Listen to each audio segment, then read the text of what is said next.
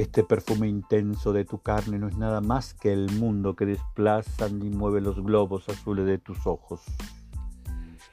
Y la tierra y los ríos azules de las venas que aprisionan tus brazos.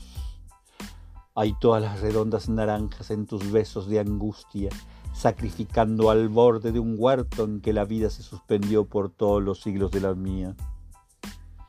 Qué remoto era el aire infinito que llegó nuestros pechos te arranqué de la tierra por las raíces ebrias de tus manos y te he bebido todo, oh fruto perfecto y delicioso. Ya siempre cuando el sol palpe mi carne, he de sentir el rudo contacto de la tuya, nacida en la frescura de un alba inesperada, nutrida en la caricia de tus ríos claros y puros como tu abrazo. Vuelta dulce en el viento que en las tardes viene de las montañas a tu aliento, madurada en el sol de tus dieciocho años, cálida para mí que la esperaba.